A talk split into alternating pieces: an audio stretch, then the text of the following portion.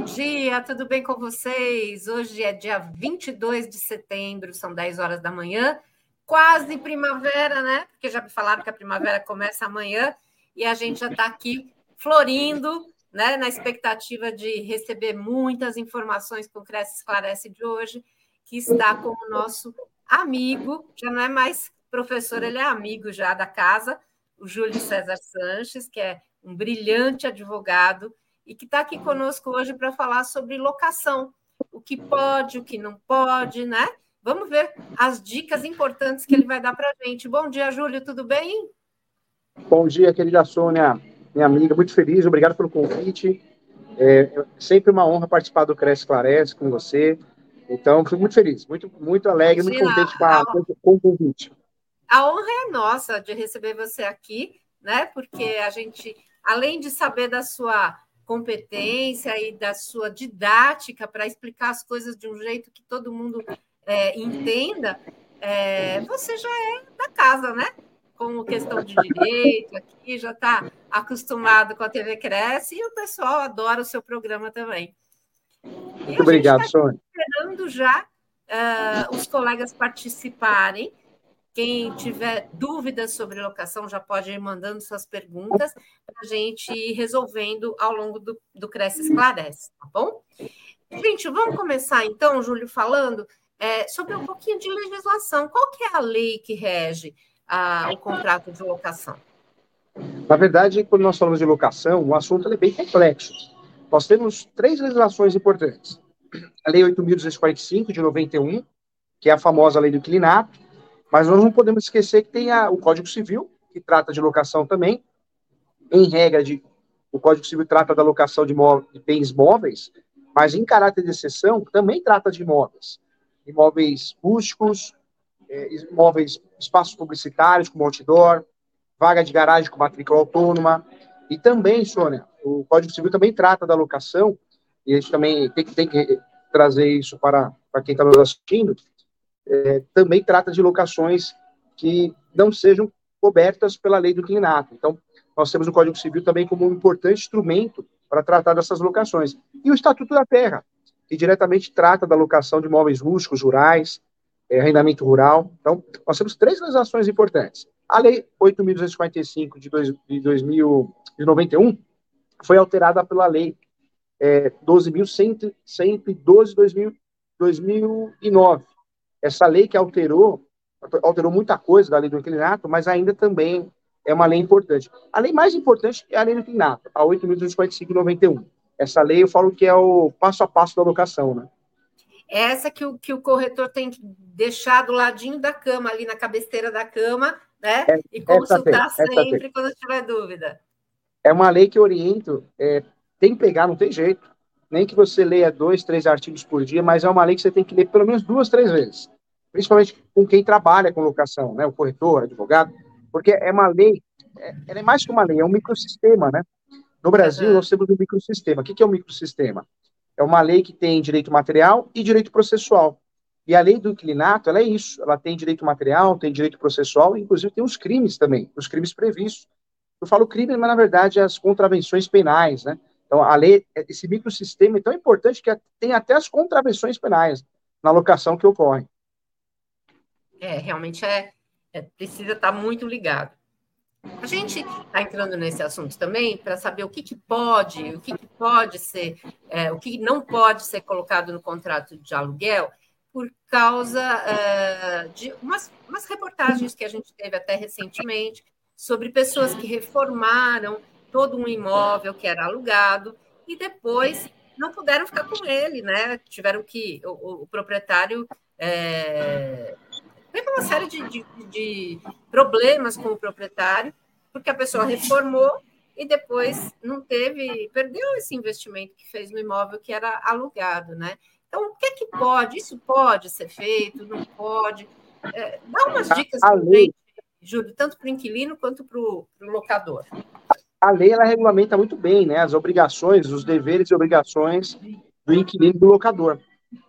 Agora, um ponto importante que a gente precisa parar para pensar: se eu faço benfeitorias no imóvel e não aviso o locador, é um problema sério para o inquilino, porque ele vai perder dinheiro.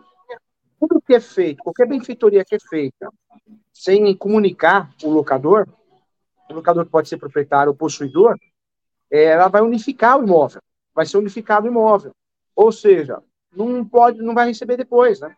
Não vai uhum. conseguir receber esses reparos, esses bens materiais investidos.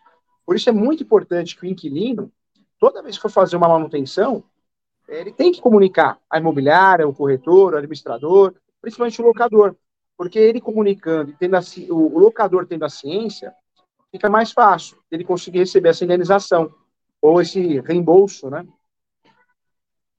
Mas aí você está falando de reforma, né? Vamos de supor, reforma, quebrou, quebrou um, sei lá, uma janela, aí eu, como inquilino, vou lá, troco a janela e eh, comunico o dono do imóvel, que aí o, do dono do imóvel, imóvel teria que me descontar esse valor, é isso? Eu sempre preciso comunicar, porque eu comunicando, dando ciência ao locador, seja proprietário ou possuidor, eu posso pedir o abatimento no aluguel. Eu posso pedir também que seja devolvido o valor, né, em pecúnia, dinheiro. Agora, se eu não comunico, em regra, incorporo o bem. Então, acho que a grande dica que nós temos, temos vários deveres, né, várias obrigações na relação locatícia. Cada um tem a sua. O locador de entregar o recibo. O locador tem que entregar o recibo. O locador tem que entregar o imóvel habitável. O inquilino, né, o locatário, tem que pagar o aluguel com pontualidade, pagar o aluguel em dia, conservar o imóvel, fazer as manutenções. Mas essa situação de manutenção, a gente precisa tomar muito cuidado, porque a única exceção que a gente tem é caráter de urgência. Uhum. Caráter de urgência, tudo bem. O inquilino pode ir lá fazer uma reforma, uma manutenção, porque é caráter de urgência, questão de saúde. Mas a partir do momento que não seja caráter de urgência, que entre nas benfeitorias voluptuárias ou outros, outros tipos de benfeitorias, é um prejuízo que o inquilino vai ter por não ter comunicado o locador. Entendi. Então, por exemplo, se eu tenho um imóvel alugado, e aí eu tenho um espaço para colocar uma banheira, vamos dizer assim, no, no banheiro.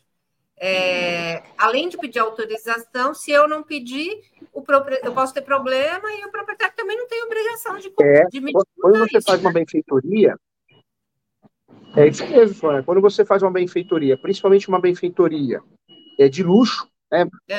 para gerar conforto, tem, a, tem várias benfeitorias voluptuárias, né, mas para ficar didático para quem está nos assistindo. Quando eu faço uma benfeitoria que não é algo necessário, obrigatório, se eu não comunico e não tenho autorização do locador, ela vai ser incorporada ao imóvel, ou seja, o inquilino vai perder o investimento da banheira, talvez a piscina, né? Talvez é. uma reforma, seja qual for, vai perder o dinheiro. E, e independente de. É, é obrigatório eu solicitar essa autorização? É obrigatório. Eu preciso comunicar, eu preciso avisar para que o locador tenha ciência e para que amanhã eu possa descontar no aluguel ou pedir o reembolso. Quer dizer, existe a possibilidade, mesmo sendo uma reforma, é, como você mesmo disse, é, de luxo, existe a possibilidade do, do, do, de negociar com o proprietário essa, esse desconto? Porque depois vai acabar existe. ficando no imóvel tenho... mesmo, né? Vai, vai, vai acabar ficando no imóvel. Eu tenho um caso, um inquilino no escritório, ele fez uma proposta de fazer é, uma, uma, piscina, uma piscina pequena. É. Uhum. Mas ele comunicou ao locador, o locador autorizou. Ele, ele iria gastar, iria não, gastou, para fazer essa piscina, acho que quase 40 mil reais. Mas o valor foi o quê? Foi abatido no aluguel. Mas houve a comunicação e houve a ciência né, do, por parte do locador e a autorização para fazer descontar no aluguel. Mas tem que ser comunicado anteriormente, né? Então, a dica, né, fica a dica aqui para os corretores para avisarem os inquilinos, né? Qualquer alteração. Avisa, avisa, avisa sempre. Qualquer benfeitoria, manutenção, avisa. Uhum. Temos aqui uma pergunta do Adriano Santana.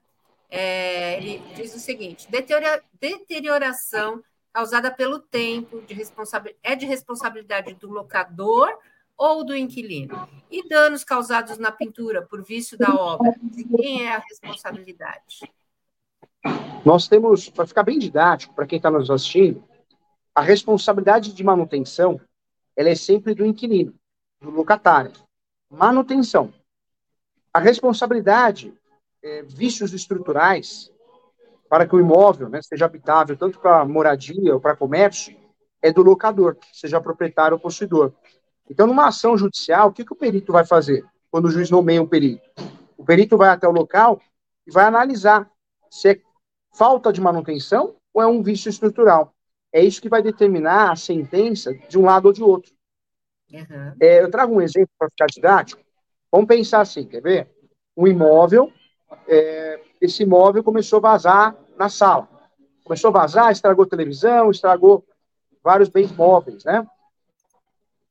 O inquilino normalmente ingressa com uma ação porque brigou com o locador, achando que é de responsável dele, começa aquela briga.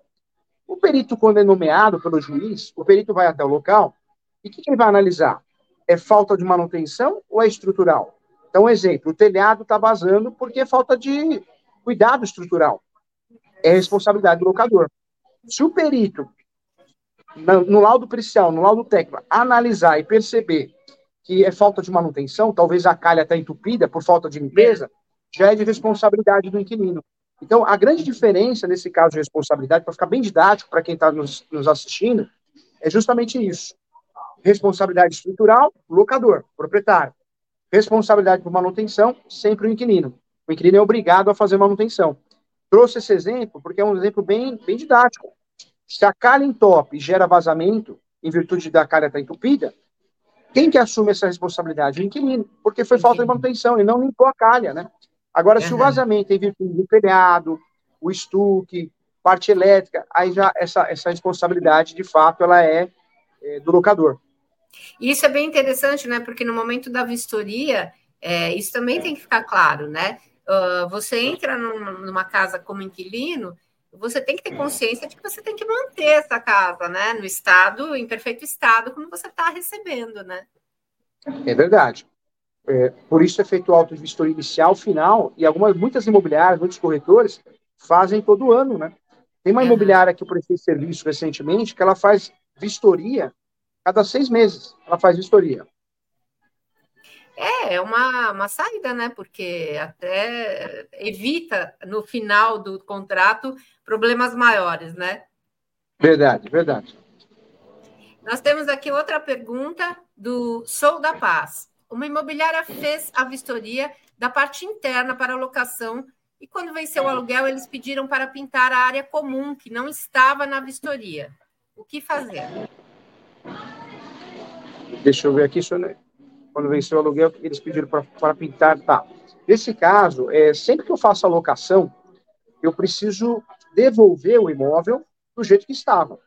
Então, se foi combinado realmente pintar o imóvel, é, se eu recebi o imóvel pintado, eu sou obrigado a entregar ele com essa manutenção. É uma cláusula contratual chamada de cláusula fática. O que é uma cláusula fática? É, se for para o Poder Judiciário, certamente o, o locador vai ganhar ação, vai ganhar demanda. Por quê? É uma obrigação contratual.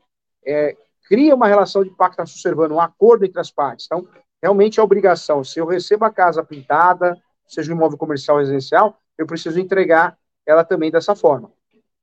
Mesmo que não estava na existe. Uma, é, existe uma discussão em julgados diferentes, porque tem, tem contratos que são terríveis, né? O locador, ele obriga a marca da tinta.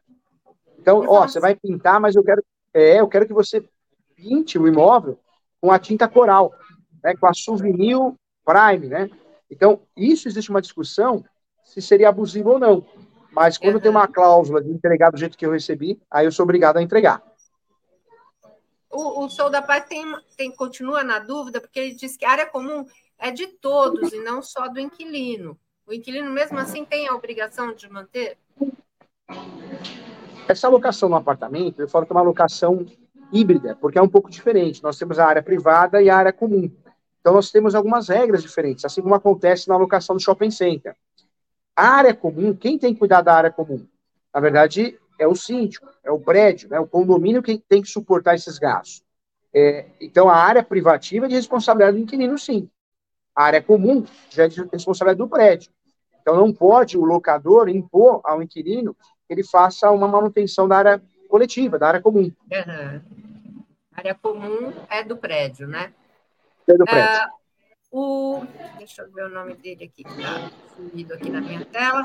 Carlos Roberto. Carlos Roberto pergunta se desgaste natural de pintura é de responsabilidade de quem? O desgaste natural de pintura é de responsabilidade, normalmente, de quem? Do inquilino. Se ele recebeu o imóvel pintado, com o passar do tempo ocorre esse desgaste natural, o inquilino ele precisa pintar. Ele precisa não só pintar para manter o imóvel, mas na hora de entregar, se for entregar o imóvel, devolver, desocupar, ele precisa entregar pintado. E aí, no momento que ele faz essa pintura, Júlio, ele pode, por exemplo, é, pleitear um desconto no valor do aluguel, porque ele está mantendo o imóvel direitinho ou não? Isso faz parte do, da obrigação dele? O ato, o ato consensual sempre é possível em qualquer situação. Vai muito de bom senso, né? Como aconteceu na época da pandemia. Muitos locadores deram desconto de 50%, 60%. Então, prevalece o bom senso sempre. É, vamos dizer que o locador entenda que sim, ele tem que pagar metade da pintura. Isso pode é. ser feito, o acordo sempre pode ser feito. Mas a obrigação dessa pergunta do Carlos, de fato, eu preciso entregar sempre o imóvel do jeito que eu recebi. Então, se houve um desgaste natural com o passar do tempo, eu preciso entregar pintado sim. A responsabilidade é minha como inquilino, como locatário. Entende? Mesmo que isso não esteja acordado, né? Esse desconto, enfim. De qualquer maneira, é o inquilino que tem que bancar, né? É o inquilino que pagar. Roberto Ô, Sônia, você pergunta... quer ver algo interessante também? Oi.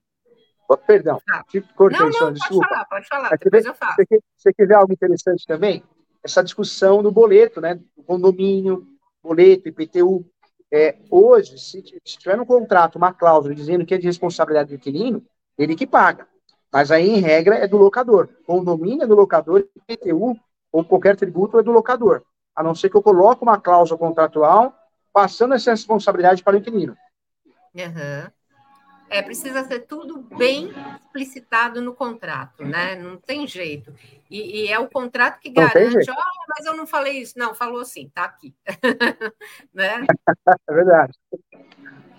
Uh, o Roberto Lima disse o seguinte: tipos de calção no aluguel praticados de acordo com a legislação. Quais são os tipos de calção do aluguel?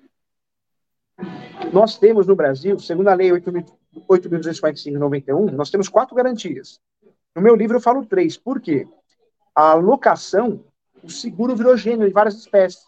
Hoje nós temos um seguro que é o seguro que ajuda o time de futebol. Estranho. Por mais estranho é. que pareça, existe. Você paga o seguro da sua locação, o seguro fiança, e é revertido 5%, 3% para o time de coração seu. É esquisito, mas é a realidade. Mas isso prova que os bancos as instituições financeiras eles criam produtos a todo momento, a toda hora, né? Então o seguro virou gênero. Mas de fato, para ficar didático, nós temos o quê? O seguro, que virou gênero, por isso a lei do clinato fala de quatro garantias, mas a, a garantia fiduciária virou uma espécie de seguro. Temos a calção, que pode ser em dinheiro, três meses de aluguel, pode ser um bem de terceiro em garantia, pode ser um bem do próprio inquilino em garantia, isso é possível também, e tem o fiador, o fiador é a garantia do contrato. O que a gente não pode fazer, Sônia, é fazer um contrato de locação e colocar lá, dá garantia, fiador. O fiador dá o imóvel situado na rua tal como garantia. Isso está errado. Porque a lei do clinato, ela permite fazer um contrato sem garantia. Mas quando eu opto em fazer um contrato com garantia, é uma só. Não posso ter duas ou três garantias, é uma só. Eu nunca vou esquecer uma cliente portuguesa que eu tinha, já falecida. Ela, no começo, eu fiz algumas, algumas administrações de alguns imóveis dela, da família, ela me falava assim, ah, eu quero duas garantias para ficar bem garantidinho. Não tem nada de bem garantidinho, é uma garantia só. O contrato não pode, é, é, é contra a lei. No contrato é uma garantia só. Das opções que nós temos, ou é fiador, ou é seguro, ou é, ou é a garantia fiança. É. Mas eu não posso usar uma fé a duplicidade. Mesmo porque na esfera civil eu posso ter problemas, ação de indenização, e na esfera criminal é uma contravenção penal, né? Exigir duas garantias. E quando eu assino o contrato, Júlio, a gente pode fazer a alteração nesse contrato? É, tem um prazo para isso? Ou depois que assinou, não pode mudar mais nada? Como é que funciona isso? Quando eu assino um contrato de locação, se por algum momento eu, locador, eu, locatário, quero mudar ou corrigir, eu posso. Eu posso fazer o aditivo contratual. Todo contrato cabe aditivo contratual. Um erro de citação, às vezes de nome, dados pessoais, uma cláusula que eu quero excluir ou incluir. Então, é possível, sim, fazer o aditivo contratual também na locação. Eu não oriento fazer aditivo contratual na renovação do contrato de locação, principalmente comercial. O ideal é que seja feito o quê? Um contrato novo. Mas a partir do momento que eu quero criar uma cláusula, quero, quero excluir uma cláusula, o aditivo ele cai como uma luva, viu? E aí não tem prazo, posso fazer em qualquer momento do, do contrato. O contrato em vigência, você pode usufruir desse aditivo contratual. Uhum. E o que, que acontece quando o inquilino não cumpre alguma dessas normas do contrato, do que foi estabelecido? Nós temos quatro ações locatícias. Existe a ação de consignação de pagamento, de aluguel. É a ação que, se eu tenho dúvida para quem pagar, eu pago em juízo. É uma ação que serve para o locador e para o locatário. O locador pode usufruir dessa ação também quando ele quer devolver a chave, é, ou, ou, o inquilino abandona o imóvel, muitas vezes o imóvel fica abandonado com geladeira, fogão, então ele pode consignar esses bens materiais. Então a consignação é uma ação conhecida. Tem a ação revisional, que é para aumentar ou diminuir o aluguel judicialmente, tem a renovatória, que é para renovar o contrato compulsoriamente, e tem o despejo. O despejo no Brasil, nós temos pelo menos aí umas 38 teses para despejar alguém. É, recentemente no escritório, é, eu fiz uma ação de despejo o aluguel era 25 mil reais. O meu cliente é evangélico. E ele descobriu que esse imóvel comercial era um bordel. Por mais que o aluguel era pago em dia, é, por mais que o aluguel era pago em dia, os 25 mil reais, ele não queria mais o bordel ali. Sim. Então nós fizemos uma ação, o nome da ação, despejo, por ato ilícito. Um caso parecido também que chamou a atenção foi o ano passado. Eu fiz uma ação de despejo. Também o um locador recebeu aluguel em dia mas no fundo era um grande quintal. E que o inquilino fez? Esse já era um imóvel residencial. O inquilino fez uma plantação enorme de maconha. Ah, meu nossa. O, o locador falando, você não pode plantar maconha no meu imóvel, mas é para consumo próprio. Então, essas questões é, também podem ser resolvidas numa ação de despejo. Né? Não é só a falta de pagamento. Eu posso fazer um despejo por ato ilícito, eu posso fazer despejo de falta de pagamento, descumprimento contratual, denúncia vazia. Então, o despejo é a ação que rescinde o contrato de locação e emite na posse o proprietário, o locador, seja possuidor ou proprietário. Eu imagino a, a quantidade de, de, coisas peculiares que aparecem, né? Porque essa mesmo que você acabou de contar, é. né? Nesse caso ah. do, do imóvel residencial que foi alugado, o locador morava no fundo, então da janela ele via a plantação de maconha, né? Então ele, ele, falou: Eu quero que você saia, não quero que você plante maconha aqui no meu imóvel. Então, tem, tem, muitos motivos que muitas vezes só lembra do despejo de pagamento, mas tem vários motivos que levam alguém fazer uma ação de rescisão de contrato, né? Com e certeza. um detalhe importante que eu queria explicar para todos aqui. É, nós entendemos que o despejo, é mal explicado na faculdade, que o despejo é proposto somente pelo locador, né? Mas não, o despejo pode ser proposto pelo inquilino. Existe um despejo exclusivo do inquilino, que é o chamado despejo por culpa exclusiva. Então, eu, inquilino, estou me sentindo prejudicado no imóvel comercial residencial. Eu ingresso com o despejo para pedir a rescisão do contrato. Ou seja, eu, inquilino, tenho legitimidade ativa para propor também. Entendi. É, bem, é bem complexo mesmo o assunto, né? Inclusive, até sobre isso, tem uma pergunta aqui do Isidório Cardoso. Ele diz o seguinte: liminar concedida, ordem de despejo e o réu se nega a sair do imóvel. E aí, como é que faz? Quando nós pedimos uma liminar no despejo, se o inquilino se nega a sair, ou qualquer pessoa que esteja lá, é, pode, né, o autor, pedir o quê? Força policial e, e arrombamento. Então, é muito comum numa ação de despejo, seja liminar ou uma decisão definitiva, que ocorra isso, o acompanhamento do oficial de justiça com força policial e arrombamento. Então, ah, não vou sair. Uma hora vai sair, nem que for com a polícia, né? É ruim, mas é verdade, né? É, porque é, você já tem a liminar concedida. Já né? tem a liminar, não tem jeito, né? A não ser que você conseguiu no recurso um agravo instrumento reformar a decisão, alguma coisa assim. Mas a, a relação locatícia é muito técnica, né? Quando uhum. você dá motivos, o despejo é decretado e você não consegue informar no recurso. Com certeza. E o que, que não pode ser cobrado do inquilino? Você falou até é, é, você, você, mencionou aí condomínio, IPTU, alguma outra coisa mais que não possa ser cobrada do inquilino? Na verdade, na verdade o condomínio IPTU pode o inquilino pagar, mas tem que ter uma cláusula no contrato passando essa responsabilidade para ele ou para ela. É. Mas o que o inquilino não pode fazer? Reforma sem autorização, é, também fugir do objeto do contrato. Então, eu alugo um contrato de locação residencial, eu abro um comércio. Fugir do objeto do contrato. Né? Então, é, quando o inquilino faz isso, ele, tá, ele está sujeito a sofrer uma ação de despejo. Entendi. Uh, o Roberto Lima pergunta o seguinte: em relação ao seguro de locação, garantia em espécie, como proceder com esses valores? Depositar em conta? Posso usar de qualquer maneira? Como é que funciona? A garantia em dinheiro, o correto é que seja depositado numa conta poupança.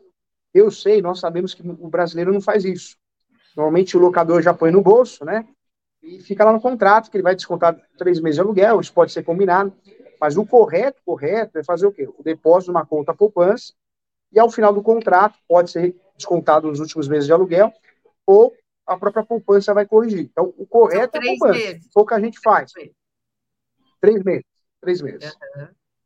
E, e, é, é, e, se, e se não, não, não for depositado em conta corrente? É, tem algum problema? Como é que você garante que você já pagou é, isso? É muito comum, né? O contrato, o contrato de locação é um contrato consensual. Cabe acordo, né? Cabe você criar cláusulas. Então, você pode, no contrato de locação, é, fazer algo diferente. Um exemplo, calção, paga para o locador. No final do contrato, é. desconta os três últimos meses. Então, não seria um motivo para despejar alguém ou para invalidar o contrato. É, é, um contrato consensual, cabe, uma, cabe um acordo entre as partes com certo cuidado, porque nós temos uma cláusula dentro da lei do clinato, é, essa, esse artigo, na verdade, ele fala que qualquer cláusula abusiva é nula de pleno direito. Então, a partir do momento que a cláusula não seja abusiva, não seja nula, eu posso pactuar. Uhum. Legal. E o Cassiano Lopes de Souza Filho pergunta: qual é a garantia mais usada atualmente? É o seguro fiança? E vou ser muito sincero, Sônia, é, até responder a, a, pergunta do Cassiano. Atualmente, o advogado, advogada, o corretor, corretora, está atualizado, ele não usa nem mais garantia. Houve uma mudança de pensamento. No passado, a garantia dá, daria a falsa sensação que a locação estava garantida mesmo. Hoje não. Hoje o bom profissional sabe que o que vai proteger a locação não é a garantia. Porque o que tem de garantia falsa, fraudulenta, né, é brincadeira. O que vai proteger o contrato de locação é o due diligence. O que é o due diligence? É o advogado, o corretor a imobiliária investigar e fazer um dossiê da vida do inquilino. Certidão de distribuidor civil, certidão de distribuidor criminal, da esfera estadual, da esfera federal, trabalhista, certidões também de protesto. Então, esse dossiê, que é chamado de atos iniciais, due diligence, isso que vai proteger a relação locatícia, e não propriamente a garantia. Por isso, muitas imobiliárias com um jurídico mais atualizado, o corretor mais estudioso, normalmente estão fazendo, elaborando contratos de locação sem garantia. Qual é a vantagem? Facilita a locação, muito, e no eventual despejo é muito mais rápido tirar o mal pagador, o inquilino mal pagador, porque você não precisa nem calcionar para poder fazer a tutela antecipada, que seria eliminar. Uhum. Uh, a Larissa Salvador, ela pergunta se o imóvel fechado tiver muito mofo e acabar estragando as coisas do inquilino, o proprietário tem que reembolsar para ele perder? Tem. O vício estrutural é de responsabilidade sempre do locador. Vício de manutenção do inquilino. Vamos dizer que eu alugo um apartamento, esse apartamento tem um vício oculto porque eu alugo apartamento e eu percebo, depois que eu comecei a morar no apartamento, que lá não bate sol, estraga minha roupa. Eu posso fazer o despejo, aí entra aquele despejo que eu te falei, que é o despejo por culpa exclusiva. É um despejo que o inquilino, o locador é o autor da ação. Pede a rescisão do contrato e pode acumular com uma indenização porque estragou todas as roupas. Entendi. Júlio, estou adorando esse bate-papo, mas a gente está chegando ao final.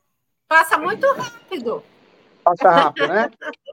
Muito rápido. E você vê que o pessoal adora bater papo com você também, porque é sempre muito esclarecedor.